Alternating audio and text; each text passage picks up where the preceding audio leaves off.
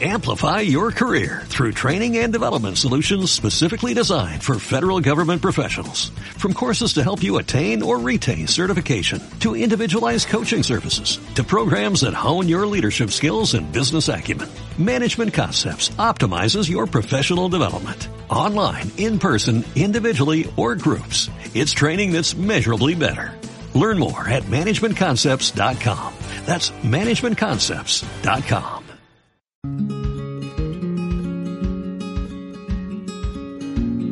Bienvenida, bienvenido a un nuevo capítulo, a una nueva emisión del podcast de jardinería y paisajismo. Yo soy Claudio Dorato y en este espacio comparto contigo mi experiencia y mi conocimiento del mundo de las plantas y del emprendimiento en jardinería. Hoy, lunes 29 de abril, te voy a comentar dentro del apartado de emprendedores si debes tener un vivero para dedicarte a la jardinería. Si te interesa el tema, quédate que ya comenzamos. Para poder responder esto, tendrías que pensar si es necesario, si es indispensable tener un vivero para hacer jardinería. Te cuento que mi experiencia, por lo que llevamos ya con mi socio más de 10 años, no nos ha hecho falta ser propietarios de un vivero que en muchas ocasiones nos hubiese sido útil, también puede ser. Pero ¿es necesario al momento de empezar o se puede evitar tener un vivero? Nosotros, como te decía, ya llevo más de 10 años con mi socio, nos planteamos muchas veces el hecho de comenzar a tener un vivero propio. Eso nos iba a ayudar en algunos aspectos. Pero, ¿qué implica esto? Por un lado, tenemos que estar no solo atendiendo a los jardines que hacemos el mantenimiento, sino también ver en aquellos jardines que comenzamos con lo que es el jardín de cero, es decir, la parquización, la ejecución de la obra. Hemos realizado a lo largo de estos años muchos cercos verdes, hemos armado pequeños viñedos particulares, canchas de fútbol, hemos trabajado en distintos en distintas, escalas. Hemos comprado plantas, hemos comprado semillas, hemos comprado tierra preparada, tierra común para armar los jardines.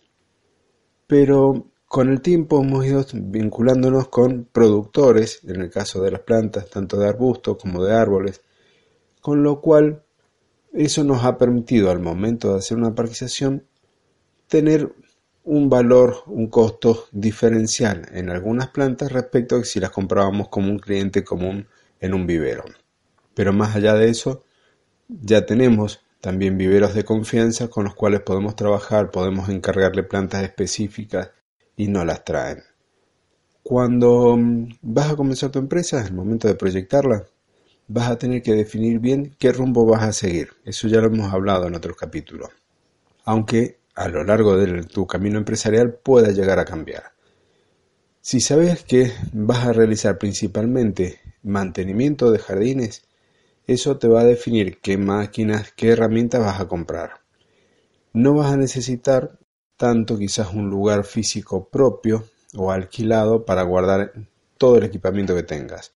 Si comenzás con un cliente muy grande, como lo hicimos nosotros, con un barrio, tenemos la posibilidad que ese barrio nos permite o nos dio un lugar donde nosotros podemos ir guardando nuestras cosas. Por el contrario, si vas a trabajar, digamos, tipo golondrina, yendo de un jardín a otro, quizás el depósito de herramientas sea tu propia casa. Pero bueno, el tema es el vivero. Si quieres hacer jardines, básicamente hacer jardines, básicamente estar arreglando los jardines incorporándole nuevas plantas para dejarlos más bellos, entonces ahí tal vez te sea más útil el tema de un vivero. ¿Qué es lo que implica tener un vivero? Bueno, primero un lugar donde vas a poner todas tus plantas al cuidado tuyo de un familiar o de un empleado para tener a la venta y generar un ingreso extra. Eso que te va a dejar mayor margen de ganancia, te va a dejar, perdón, un mayor margen de ganancia el momento de hacer un jardín eso es seguro. Tiene al momento de estar manteniendo un vivero también un costo añadido que desprende de alquiler, si tenés que alquilar el lugar, de sueldo, si tenés que pagar sueldo, de los gastos de impuestos de luz, de gas si vas a utilizar para calefacción en algunos ambientes, de algunos invernáculos para las plantas de interior y otra serie de costos que lo vas a tener que tener en cuenta. Si te vas a dedicar entonces principalmente al mantenimiento de jardines, el vivero no es indispensable. La muestra es mi empresa, la empresa que tengo con mi socio. Si te vas a dedicar a la ejecución de jardines, podés empezar a trabajar sin tener uno. Los márgenes de ganancia se reducen cuando haces una obra nueva. Pero tenés que evaluar si deseas que sea un complemento y una fuente de ingreso extra en tu actividad. A medida que tu empresa crece, vas a ver más posibilidades de realizar trabajos y tal vez con los años vas a ir haciendo trabajos más grandes.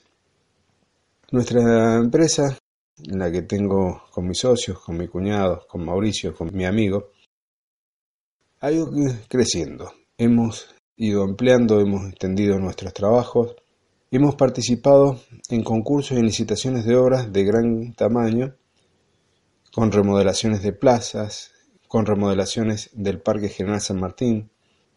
En algunas la verdad que hubiese sido más que importante disponer de un vivero, un vivero con plantas de tamaño más que importante, como fue el caso de la licitación del Parque General San Martín.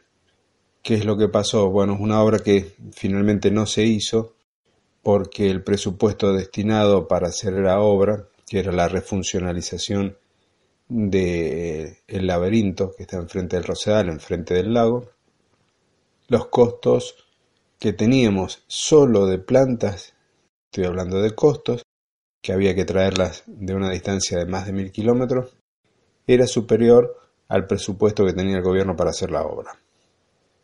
Entonces, si hubiésemos sido nosotros productores, posiblemente podríamos haber bajado los costos muchísimo y eso no hubiese dado quizás la posibilidad de tomar la obra.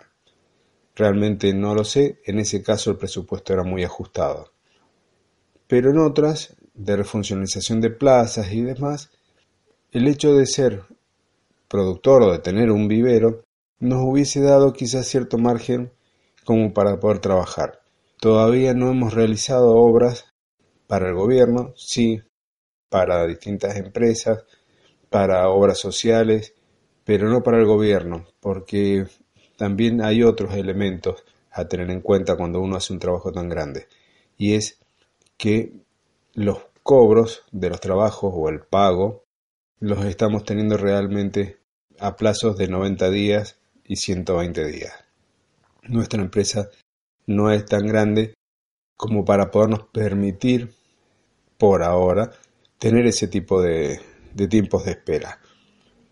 En tu caso posiblemente sí, si es así, en buena hora, el hecho de trabajar con el gobierno tiene muy buenas cuestiones positivas, mucho valor agregado, te da este, una reputación realmente importante que por ahí con los clientes particulares lleva más tiempo conseguirlo.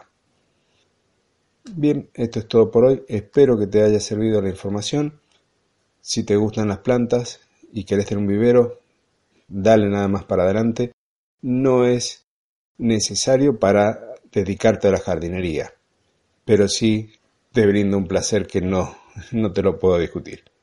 Así que muchísimas gracias, gracias por estar ahí, gracias por las valoraciones positivas, por tus comentarios, por tus consultas y nos estaremos encontrando el día jueves en el podcast de jardinería y paisajismo, pero la versión de 5 minutos o menos jardinería en pequeñas dosis.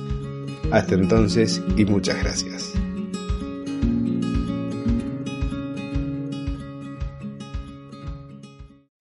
Amplify your career through training and development solutions specifically designed for federal government professionals. From courses to help you attain or retain certification, to individualized coaching services, to programs that hone your leadership skills and business acumen, Management Concepts optimizes your professional development. Online, in person, individually, or groups. It's training that's measurably better.